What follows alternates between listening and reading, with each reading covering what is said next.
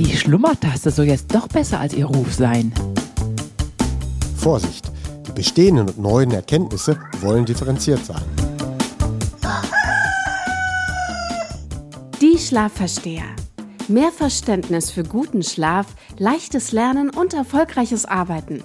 Von Michaela von Eichberger und Andreas Lange. Disclaimer. Dieser Podcast ersetzt bei gesundheitlichen Problemen keinen Besuch bei einem Arzt oder einer Ärztin. Hallo Michaela, wie geht's dir? Hast du Halloween gut überstanden? Hallo Andreas, mir geht's gut. Ja, Halloween habe ich gut überstanden, auch die Zeitumstellung und ich bin jetzt eine veritable Eule. Ich schlafe wie ein Stein bis 10 Uhr morgens.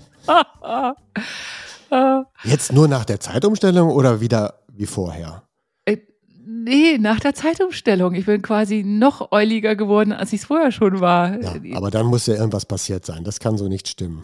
Ich weiß auch nicht. Ja. Keine Ahnung. Der Sache wollen wir nochmal auf den Grund gehen, weil mit 10 Uhr kommst du nicht durchs Leben. nee. Naja. Und bei dir, wie geht's dir? Und hast du Halloween irgendwie besonders verlebt? Ja, wir waren erst essen und dann im Kino und wir haben da diesen neuen Film von Martin Scorsese gesehen. Das ist ein ganz toller Film, aber natürlich nicht so unbedingt ein Schlafmittel. Ja, also wenn man den, der dauerte ja auch 3,5 Stunden, dann ist man dann doch recht spät zu Hause und auch der Inhalt des Films ist nicht so geeignet, dass man dann gut schlafen kann. Aber es ging dann halt auch als neueste Errungenschaft, ich habe mein neues Kissen gefunden, habe ich ja letzte Woche schon angedeutet. Oh toll, das musst du dann in der Kissenfolge mal in der genau Kissenfolge erklären. erklären wir es dann genau. Jasmin hat auch ein neues Kissen gefunden. Auch da, ohne was vorweg zu sagen, das hängt ja dann auch ganz stark, muss man immer sagen, mit der eigenen Matratze zusammen. Ne? Also Kissen, ja. ohne dass man nicht weiß, was man für eine Matratze hat, funktioniert ja nicht. So, aber das machen wir dann in der Kissenfolge. Aber wir sind da beide froh, etwas gefunden zu haben, was tatsächlich wieder zu etwas besserem Schlaf noch führt. Also ich habe wirklich nochmal um 10% die Tiefschlafmenge steigern können. Wahnsinn. Ja, ich hatte vorher auch ein ganz gutes Kissen, aber irgendwann ist ja auch mal ein Kissen durch. Ja, genau. Muss man auch Matratzen soll man ja auch regelmäßig erneuern. Genau. Teurer Spaß. Na gut, ich gehe mal zu den Fragen. Jochen schreibt, ich konnte eure Folge nicht hören, ohne zumindest zehnmal zu gähnen. Jochen, ich bin ganz bei dir. Jetzt schon wieder. Ja, danke für das Thema. Denn vorher hatte ich mich immer angeblich als müde erwischt. Meine Frage: Gähnen Menschen grundsätzlich mehr an den von euch ausgeführten Situationen?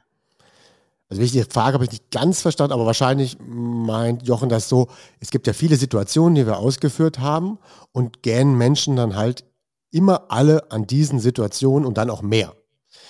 Das ist nicht so. Das heißt, je nach Situation, also wir hatten ja die Situation Langeweile, Stress oder Hunger, ist man ja unterschiedlich mental gewappnet, also oder routiniert oder auch ausgeliefert. Und je nachdem, wie man mit einer Situation gelernt hat zu leben, muss man da gähnen oder nicht. Ja, also wenn ich mit so einer Situation super zurechtkomme und sie auch gewohnt bin, muss ich in der Situation nicht gähnen.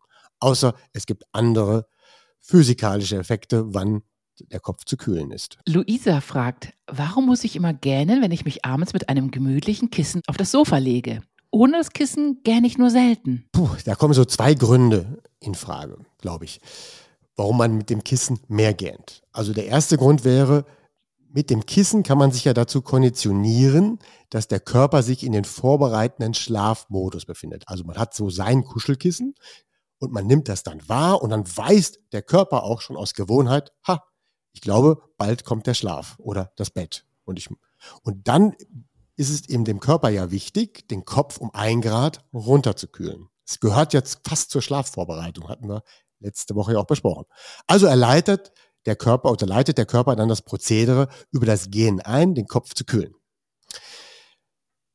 Das zweite ist, das Kissen heizt aber auch in der Regel den Kopf auf. Also wenn man sich sehr nah an ein Kissen kuschelt und das Kissen drückt sich so links und rechts an den Ohren noch hoch, dann passiert es ja häufig, dass der Kopf zu warm wird. Und wenn dann eigentlich der Modus ansteht, Schlafeinleitung und dann weiß der Körper, der Kopf muss jetzt kühlen, dann schafft er das ja nicht mehr auf diesem Kissen und dann ist er fast dazu gezwungen, den Kopf runterzukühlen über das Gehen.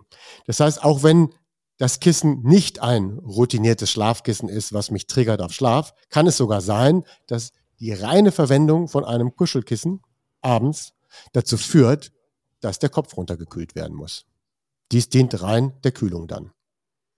Wie krass, ne? Unser Körper ist schon hochkompliziert. Jetzt aber vielleicht noch eine Warnung. Wer schlecht einschlafen kann oder auch nachts nach dem Aufwachen nicht wieder gut einschlafen kann, dem empfehle ich sowieso nicht, sich schon vorher auf das Sofa zu legen. Ja, das Runterkommen sollte besser in aufrechter Position stattfinden. Das hat man ja schon mal besprochen. Denn Liegen soll ja mit Schlafen gekoppelt werden. Also ich liege, dann schlafe ich auch. Wenn ich dann liege und dabei Fernseh schaue oder liege und nicht schlafe, dann akzeptiere ich meinem Körper, dass er in dieser Position auch nicht schlafen darf. Ja, dann habe ich dann vielleicht, wenn ich Pech habe, abends beim Einschlafen oder nachts beim Aufwachen und beim Wiedereinschlafen halt das Problem. Wenn ich beim Liegen vorher kein Problem habe, also wenn mir das nichts ausmacht, ich kann mich also vorher hinlegen und danach gehe ich zu Bett, dann ist alles gut. Hauptsache, man schläft vorher nur nicht ein. Also nicht auf dem Sofa einschlafen, dann halbdösig aufwachen, dann zu Bett gehen. Das ist dann nicht so gut. Das Thema der Woche. Die Schlummertaste. Ich möchte hier mal zwei jüngste Studien dazu nutzen. Das Thema, eine neue Studie kommt hinzu und was bedeutet das für unser bestehendes Wissen, mal ein wenig erläutern.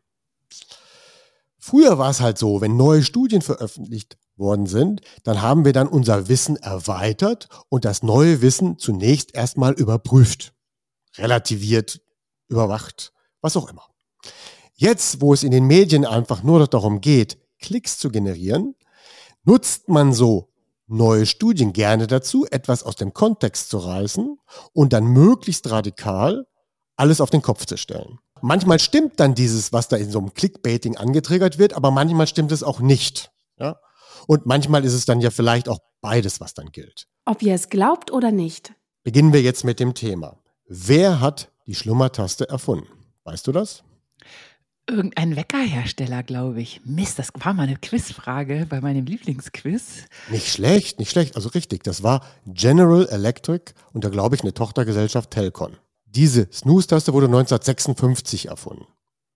Und dieser, das war halt eine Weltneuheit, dass ein Wecker, also ein analoger Wecker, tatsächlich über diese Taste verfügt. Witzig ist auch der Slogan damals, er weckt dich, lässt dich schlummern und weckt dich wieder. So ja, ist ja. das damals. Lustig. Und es musste ja unter zehn Minuten sein, weil die das anders nicht hinbekommen haben, technisch. Richtig, das war halt mechanisch realisiert. Genau, ja. Und deswegen hat sich dann diese Zeitspanne von neun Minuten als Snooze-Spanne etabliert. Das hatte ja nichts Wissenschaftliches, das war einfach technisch gegeben. Ja, genau. So. Das gleiche hatten wir ja schon mal in einem anderen Zusammenhang, zum Beispiel der berühmte Schrittzähler, als der erfunden worden ist der konnte ja am Anfang nur 9.999 Schritte und deswegen haben sich diese 10.000 Schritte so etabliert. Da war es aber auch lustig, dann gab es endlich eine Studie dazu und dann waren es dann 9.700 Schritte. ja, und vielleicht ist ja auch die optimale Snooze-Länge tatsächlich neun Minuten und ist dann ein Zufall. Ja, ja, das ist doch lustig, wenn ja. sowas dann doch hinhaut. Was sollte denn die Schlummertaste eigentlich bezwecken? Die sollte, wenn wir uns müde fühlen, einfach bezwecken, dass wir doch noch mal ein Ründchen schlafen können und äh, aber keine Panik beim Schlummern haben, dass wir unseren Termin ganz verpassen. Und ich fand das mal eine Zeit lang auch sehr sinnvoll. Ja, das funktioniert natürlich nur, wenn ich auch ausreichend Zeit habe. Ja, wenn ich nicht ausreichend Zeit habe, dann kann ich natürlich meinen Schlaf morgens nicht ausgiebig ausdehnen. Hat aber dann dazu geführt, dass viele dann sagen, dann wecke ich mich etwas eher. Ja, also ich wecke mich mit der, weil ich ja diese Taste habe, dann wecke ich mich halt 20 Minuten eher, dann kann ich mir dann zweimal die Taste gönnen. Genau, so habe ich das früher auch immer gemacht. Ja. Ich habe mich immer so auf drei Schlummertasten mit mir selbst geeinigt. ja, aber woher kommt denn diese Vorliebe? Warum möchten Menschen sich denn genau das jetzt noch gönnen? Also man weckt sich 30 Minuten vorher, um sich diese dreimal 10 Minuten zu gönnen. Was ist denn die Faszination daran? Ja, gute Frage. Bei mir war es eigentlich immer so, dass ich dachte, Mensch, du schaffst mal so eine richtig tolle Karenz, da kannst du in aller Ruhe noch dir einen Espresso brauen und hast genügend Zeit. Und dann liegt man da morgens und denkt sich, nein, ich bin so müde wie ein Stein, ich brauche alle Snooze-Tasten der Welt. Ja, aber du hast ja nicht die Snooze-Taste, du hast dich ja nicht 30 Minuten vorher wecken lassen, weil du wolltest dann eigentlich mehr Zeit für die Morgenroutine haben und dann hast du aber trotzdem dreimal die Taste gedrückt. Ja, weil ich gemerkt habe, dass ich doch viel zu müde bin, um mir so. diese Karenz auf den Tag zu schaffen. Ah, also das Vorhaben war, ich will, will mir morgens mehr Zeit gönnen. Ja. Gelingt es mir nicht, nutze ich halt die Snooze-Taste. Ja, genau. Ja, aber bei manchen ist es ja auch zum Ritual geworden, weil sie sagen, ich liebe diese, dieses Einsnoosen und wieder aufwachen. Ja, aber das ist ein bisschen doof eigentlich. Ja. Und sagen. Meiner Meinung nach war es eben, ist es auch so häufig, dass es eher so ein bisschen auch Flucht vor der Arbeit ist. Ja? Weil Mhm. wenn ich in der Woche morgens aufwache, dann möchte ich ganz gerne im Bett liegen bleiben. Nichts wäre schöner, als jetzt im Bett zu liegen. Und wenn man dann dieses Snoosen macht, nur um dieses Gefühl zu generieren, weil es so schön wäre, im Bett zu liegen, also insbesondere sollte man das dadurch überprüfen, ob das dann immer noch für das Wochenende auch so gilt. Also gönne ich mir dann am Wochenende die Snooze-Taste oder ist es dann am Wochenende sogar so, ich wache dann auf, vielleicht zur gleichen Zeit und bin ganz bereitwillig beim Aufstehen. Wenn das so ist, dann hängt das sehr stark mit dem Kontext Arbeit. Man kann dann auch psychologisch sagen, das ist eher Flucht vor der Arbeit. Du, ich erlebe das bei ganz vielen Schulkindern, dass sagen wir dann deren Eltern, dass sie unter der Woche oder in der Woche von montags bis freitags kaum aus dem Bett zu bekommen sind und am Wochenende aber ab 6 Uhr morgens da Trara machen. Genau, dann hat das psychologisch einen anderen Hintergrund und dann weiß man, wozu man diese Taste genutzt hat. Dann muss man dann vielleicht auch anders daran, wenn man die gerne auflösen möchte oder nicht auflösen möchte. Mythos der Woche. You snooze, you lose. Was meinst du dazu? Nein, das kann man doch nicht so generell sagen. Wobei ich mich ohne Snooze-Taste mittlerweile finde ich mein Leben auch so ein bisschen ansprechender. Aber ich habe damals auch unwahrscheinlich viel auf die Reihe bekommen, trotz Snooze-Taste. Wiederholung muss sein. Wir hatten ja das Thema schon mal oder wir haben es sehr oft angesprochen, dass es eigentlich nicht zu empfehlen sei. Ja. Ja. Deswegen habe ich mir die auch abgewöhnt. Genau. So. Um da nochmal zu wissen, was waren denn die wichtigsten Gründe, liste ich die nochmal ganz kurz auf, bevor wir dann zu den Studien kommen, die es dann jetzt neu gibt. Ja? Also, die Gründe waren, es kann unseren zirkadianen Rhythmus durcheinander bringen. Und es gehört auch nicht zu den positiv erprobten Schlafhygienemaßnahmen. Wach oder nicht wach, was steht hier an? Der Körper weiß das ja morgens nicht ganz genau. Außerdem wird ja die aktuelle nächste Schlafphase immer wieder unterbrochen. Wenn man das Snoosen ausdehnt, dann gibt es ein grundsätzliches Problem, dass man dann sicher zu viel Schlaf raubt. Also Menschen, die das dann, sagen wir mal, schon nach sechs Stunden den Wecker stellen und sich dann eine Stunde snoosen gönnen, das war dann sowieso klar, man raubt sich dann zu viel Schlaf. Und dann muss man auch nochmal die Hormone in Erinnerung rufen. Es wird ja morgens Cortisol auch zum Grund des Wachwerdens ausgeschüttet. Wir sollen dann ja aufstehen und dann fließt schon Cortisol und dann schlafen wir aber wieder ein. Gleichzeitig kann es aber auch sein, dass, wenn, dass wir Adrenalin ausschütten, wenn der Wecker klingelt. Das gilt nicht bei jedem, aber bei manchen Menschen macht dieses Geräusch eines Weckers jemanden aggressiv oder leicht aggressiv. Und dann wird halt Adrenalin ausgeschüttet. Und wenn man mehrmals snoost, dann schüttet man mehrfach Adrenalin aus. Bleiben dann die Augen zu beim Snoosen, also das traditionelle Snoosen ist ja so, die Augen bleiben zu und man greift einfach auf den Nachttisch, haut auf die Taste und dann geht's nochmal los, zehn Minuten. Wären aber die Augen ans Licht gekommen, also wären sie aufgemacht worden, dann wäre ja die Melatoninproduktion beendet worden. Bleiben die Augen zu, kann ich tatsächlich nochmal vielleicht einen Stoß Melatonin generieren. Aber wenn ich dann wieder aufwache, dann habe ich das Melatonin noch nicht abgebaut und bin dann morgens träge. Ganz wichtige Dinge, die ich jetzt nicht genannt habe, die benutze ich ganz zum Schluss nochmal, um daraus eine Synthese zu bilden. Habe ich es mir doch gedacht. Die zwei neuen Studien, die da im Zusammenhang stehen. Und deswegen es auch so viele Posts zu dem Thema gerade gab. Und natürlich immer nur das Highlight. Und wenn diese Posts geschrieben worden sind, dann unterstreichen diese Posts hauptsächlich die lang ersehnte vermeintliche Bequemlichkeit. Ja, was meine ich damit? Also wenn es neue Erkenntnisse gibt, dann wird immer das bedient, was unsere Bequemlichkeit gerne bedienen soll. Zum Beispiel gibt es dann Post, Marathonlaufen ist nicht gesund. Ja klar ist das nicht gesund. Das ist viel zu starker Hochleistungssport. Das ist nicht gesund. Aber Laufen und moderater Sport ist gesund. Aber über diese These, Marathon ist nicht gesund, wird suggeriert, ja, dann lohnt es sich auch nicht zu laufen. Ein anderer Post so ist, Kaffee ist gesund. Ja, Es beinhaltet auch gute Inhaltsstoffe, aber die Dosis macht das Gift. Ja, dazu hatten wir ja auch schon eine Folge, die Nummer 5. Und wir wissen naja, den ersten Kaffee sollten wir erst zwei Stunden nach dem Aufstehen trinken und auch nicht mehr als zwei Tassen am Tag und die letzte Tasse nicht nach 14, 15 Uhr. Hört dazu nochmal die Folge. Aber auch hier ist es so, dann findet man einen guten Stoff im Kaffee, aber dann kann ich ja nicht sagen, das ist jetzt gesund, davon zehn Tassen zu trinken. Ja, und so läuft das jedes Mal aktuell, wenn etwas Neues herausgefunden wird. So, jetzt aber tatsächlich zu den beiden Studien. In dieser ersten Studie wurden halt 1700 Menschen zu ihren morgendlichen Gewohnheiten befragt. Ja, nutzen Sie die Schlummerfunktion. 70 Prozent gaben an, dass sie manchmal die Schlummertaste drücken. Und sie und durchschnittlich verlängerten sie dann ihre Schlafzeit um 22 Minuten. Also etwas kürzer als du. Du hattest ja dreimal zehn Minuten. Ja. Im Einzelnen haben die Leute damit aber ihren Schlaf verlängert zwischen einer Minute und bis drei Stunden. Bis drei Stunden, okay. Bis drei Stunden, ja klar. Also es ist dann ja, das kann dann auch nicht mehr gut sein. Nee. So. Besonders häufig berichteten aber junge Erwachsene, junge Erwachsene sind immer was? Die, die sind eigentlich immer fit. Also die sind Nee, junge Erwachsene sind immer Eulen. Echt? Sind immer Eulen. Ja, junge Erwachsene, also Heranwachsende, haben ja immer, verschieben ihren Schlafrhythmus temporär für zwei Stunden. Wenn sie dann irgendwann mal wieder 30 sind, erhalten sie ihren alten Schlafrhythmus und danach geht es ja in die andere Richtung. Ah, okay.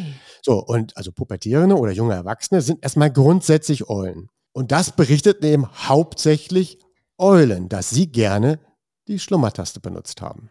Kann ich bestätigen. Ja, also in der, in der Studie hieß es Nachtmenschen. Äh, als Grund gaben sie dann eben an, zu müde zu sein und mit dem ersten Klingeln des Weckens aufzustehen. Also festhalten muss man nach dieser Studie, zu müde zum Aufstehen, dann liegen ja wohl zwei Probleme zugrunde. Das erste ist, ich bin eine Eule. Habe ich da den richtigen Rhythmus überhaupt gefunden? Und das zweite ist, wahrscheinlich liegt auch nicht genug Schlaf vor. Aber mehr erstmal dazu nicht. Die zweite Studie. Für die zweite Studie verbrachten 31 Menschen, ich sage jetzt mal nur 31 Menschen, die regelmäßig ihre Schlummerfunktion nutzen, drei Nächte in einem Schlaflabor. Erstens sind es nur 31 Menschen und zweitens sind das alles Menschen gewesen, die regelmäßig schon eine Schlummerfunktion nutzen. Ja, das ist ja Damit dann ist ja überhaupt nicht repräsentativ. Ja. Und wer nutzt meistens die Schlummerfunktion? junge Erwachsene. junge Erwachsene und Eulen. Kommen wir zu der Studie. Die erste Nacht wurde so verbracht, dass die Menschen sich erstmal an dieses Schlaflabor gewöhnen müssen. Weil wenn man in einem Schlaflabor schläft, wird man ja mit tausend Kabeln versehen. Man hat dann überall störende Geräte, Pflaster. Also dass man überhaupt da schlafen kann, aller Ehren wert. Die zweite Nacht, also der nächste Morgen, dann mussten sie sofort mit dem ersten Klingeln aufstehen. Ja, klingeln, aufstehen. Und dann wurde alles Mögliche gemessen. In der dritten Nacht der Versuchsanordnung, da schrillte dann der Wecker eine halbe Stunde vorher, genauso wie bei dir. Und dann durften sie eben dreimal snoosen. Und dann wurde eben wieder alles gemessen. So, die Ergebnisse zusammengefasst, bevor wir sie dann nochmal aufdröseln. Die beiden wichtigsten Ergebnisse waren, Schlummern sorgt nicht für den Abfall der kognitiven Leistung. Und es gab auch keine Folgen für die morgendliche Müdigkeit. Aha. So, das waren erstmal die beiden Haupterkenntnisse. Aber wie gesagt, für wen galt das? Und wer wurde getestet? Es waren halt keine Lerchen oder auch nicht Leute mit anderen Schlafproblemen, sondern es waren halt eben nur Eulen oder junge Erwachsene. Aber der Reihe nach. Angeblich sorgt ja dieses Schlummern nicht für den Abfall der kognitiven Leistung. Also das mehrfache Drücken der Schlummertaste hat eben nicht dazu geführt. In drei von vier Tests, also rund 75 Prozent der Leute, konnten dann tatsächlich, wenn sie geschlummert hatten, besser Gedächtnisaufgaben lösen.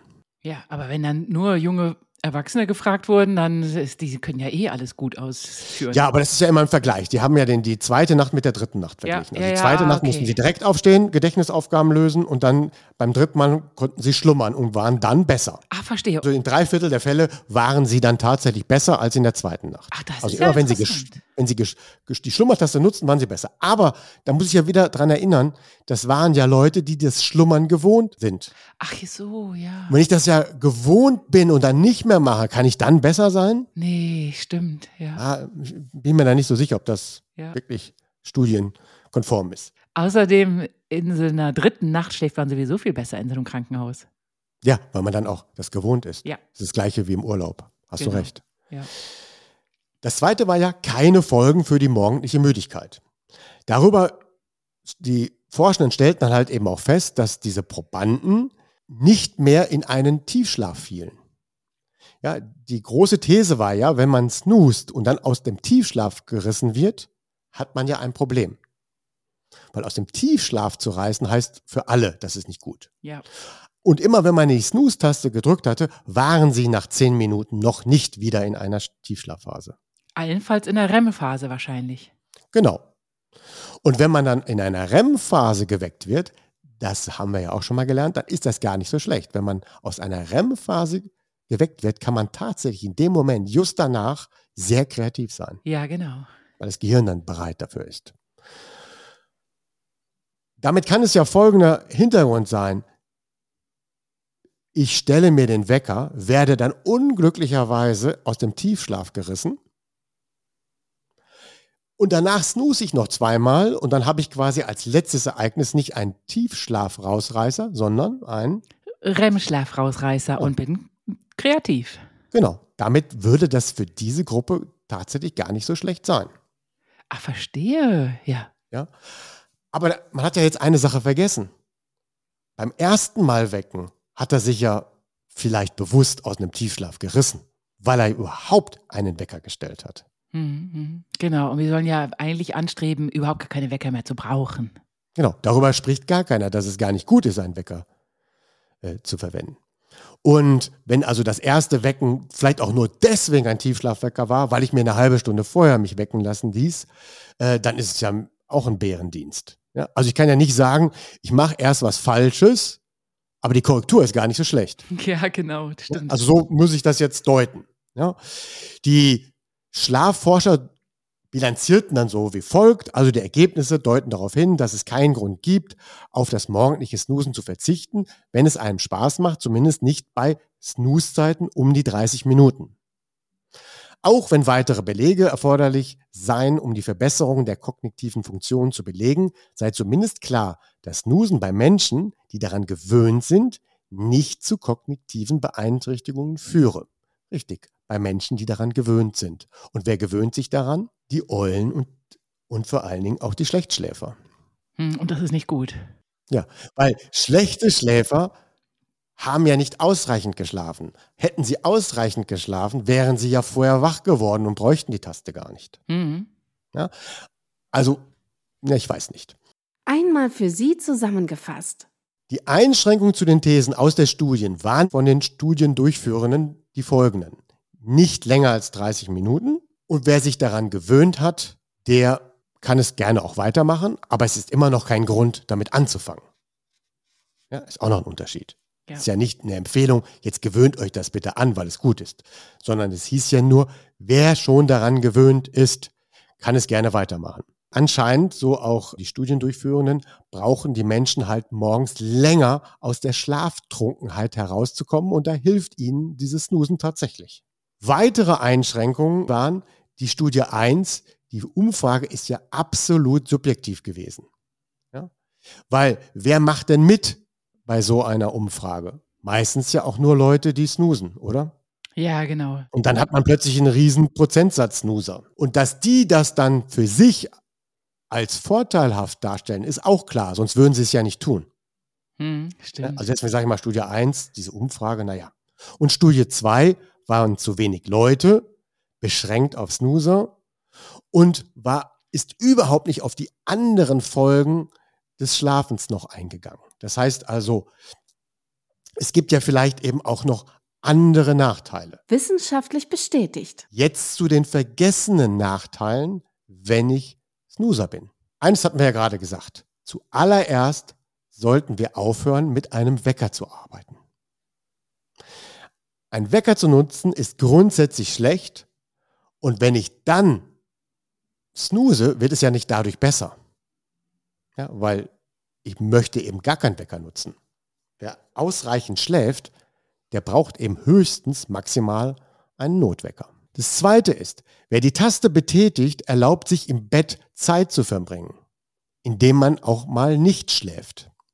Ist ja nicht so, dass alle Snoozer dann richtig schlafen, sondern sie dösen dann ja teilweise und schlafen auch gar nicht wieder ein.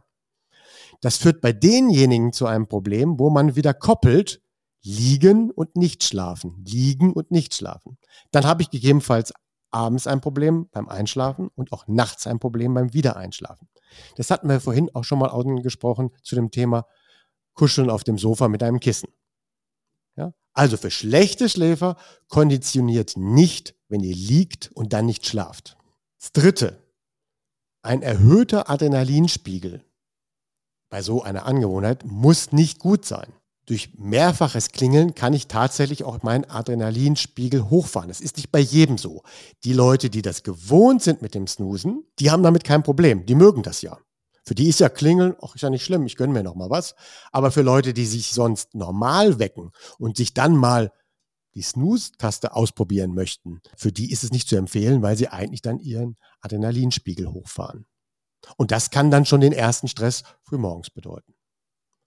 Der nächste Nachteil ist, mehrfach wecken am Morgen führt eher zu frühen Hunger am Morgen. Ja, ich komme dann schneller in ein Energieloch. Wir hatten ja gelernt, dass wir nicht vor zwei Stunden nach dem Aufstehen das erste Essen zu uns führen sollten. Und das wird erschwert, wenn ich vorher das mit dem Snoosen gemacht habe. Und dann muss man auch noch unterscheiden.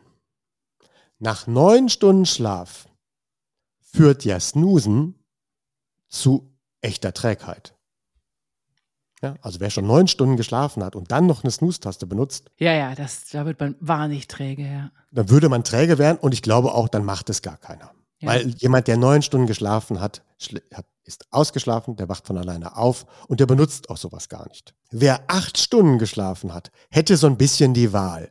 Das wäre dann vielleicht die Gruppe, die kann sagen, ja, okay, ich nutze Snoosen oder nicht, aber nach acht Stunden kann ich eben aber auch von alleine aufwachen und bräuchte dann die Taste auch nicht. Bei neun wäre sie gar sogar eher schädlich und bei acht hätte ich vielleicht die Wahl, aber ich brauche sie nicht. Ja, und wer nur fünf, sechs Stunden geschlafen hat, ja, der muss tatsächlich geweckt werden, weil er ja dann sonst verschlafen würde. Habe ich es mir doch gedacht. Das wahre Problem ist nicht die Snooze-Taste, sondern man nennt das den Social Jetlag. Ah, Social Jetlag. Ja, das ist die Unfähigkeit, morgens zügig aus dem Bett zu springen, weil man halt chronisch Schlafmangel erleidet. Und das nennt man dann heute gerne auch Social Jetlag, weil dieser moderne Schlafmangel, der reduziert sich dann eben auf erhöhtes Dopamin am Abend. Darüber hatten wir schon eine Folge und dass man eben insbesondere abends zu viele digitale Medien konsumiert und von denen man auch sich nicht loseisen kann und dadurch auch mit zu viel Blaulicht zu spät ins Bett geht. Und damit wird das ja alles, deswegen Jetlag, nach hinten verschoben. Eigentlich würden wir um 10 Uhr müde sein oder um 23 Uhr müde sein, aber nein, durch diese digitalen Medien kommen wir dann erst um 24 Uhr zu Bett oder um 1 Uhr und für Eulen erst um 2 Uhr oder so etwas. So, und dann geht aber trotzdem der Tag morgens los. Und dann haben wir nicht ausreichend geschlafen. Abends waren wir noch topfit, also sind wir nicht zu Bett oder sind nicht eingeschlafen. Und morgens brauchen wir dann den Wecker. Also, Wecker wird ja nur von denjenigen genutzt, die nicht gut schlafen, zu kurz schlafen oder weil sie Eulen sind und nicht ihrem Rhythmus entsprechend schlafen können. Und für die wäre es dann ja wichtig, sich einen anderen Rhythmus anzugewöhnen, weil auch eine Eule kann sich ja daran gewöhnen, um 24 Uhr zu Bett zu gehen. Sie kann dann nicht 23 Uhr oder 22 Uhr, aber auch Eulen können lernen, um 24 Uhr zu Bett zu gehen und dann morgens um 8 Uhr aufzustehen. Aber es ist keine Lösung, diesen Medienkonsum bis 2 Uhr laufen zu lassen und sich dann morgens mit einem Wecker wecken zu lassen. Und dann, wenn ich dann Pech habe, weckt dieser Wecker mich dann ja eben aus dem Tiefschlaf. Und dann ist es dann tatsächlich bei allem Schlechten, was ich getan habe, gar nicht so schlecht, zweimal zu snoosen.